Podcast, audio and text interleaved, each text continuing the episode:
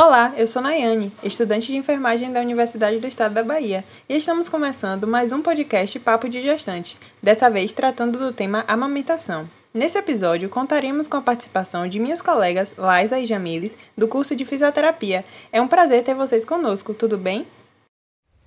Tudo ótimo. Estamos felizes em poder trocar e construir conhecimento nesse projeto. Então, vamos lá? Podemos deixar de tratar quando pensamos no tema amamentação?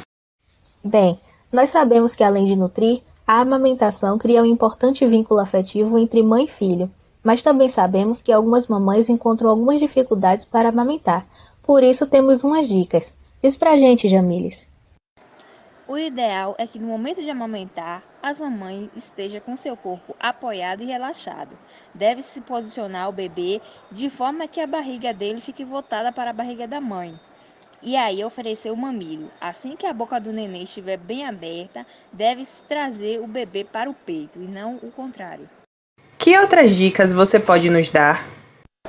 Sabemos que a criança está com a pega adequada quando percebemos seus lábios virados para fora, ela abocanha quase toda a auréola e ela fica com a boquinha bem aberta e nariz livre. A posição lembra a boquinha de um peixe.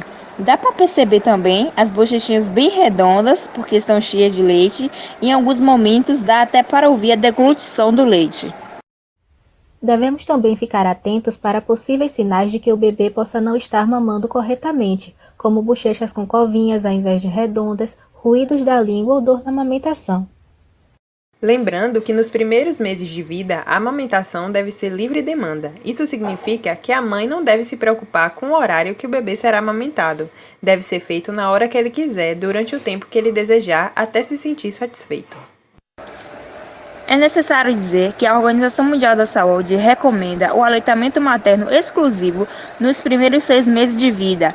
Após esta idade, pode ser inserido outros alimentos, como frutas e verduras, junto com o leite materno, até os dois anos de idade ou mais. O leite materno ele possui todos os nutrientes que o bebê precisa para se desenvolver: vitaminas, minerais, proteínas, anticorpos, gorduras, entre outros além de muito amor, carinho e proteção da mamãe. Por isso não existe essa história de meu leite estar fraco. É importante chamar a atenção de que toda a família pode ajudar para que o momento da amamentação seja tranquilo e de sucesso. Para isso, o apoio positivo de todos em proporcionar um ambiente tranquilo é muito bem-vindo. Todos da família podem ajudar nos cuidados com o bebê, nos afazeres do ar, da cozinha, das roupas, evitando assim uma sobrecarga sobre as mamães. Lembrando que dar apoio aos pequeninos sempre é muito bom e prazeroso, né? Espero que nossas dicas possam ser bem aproveitadas por todos e todas. Saúde, se cuidem e lembrem de comparecer às consultas de rotina. Até a próxima!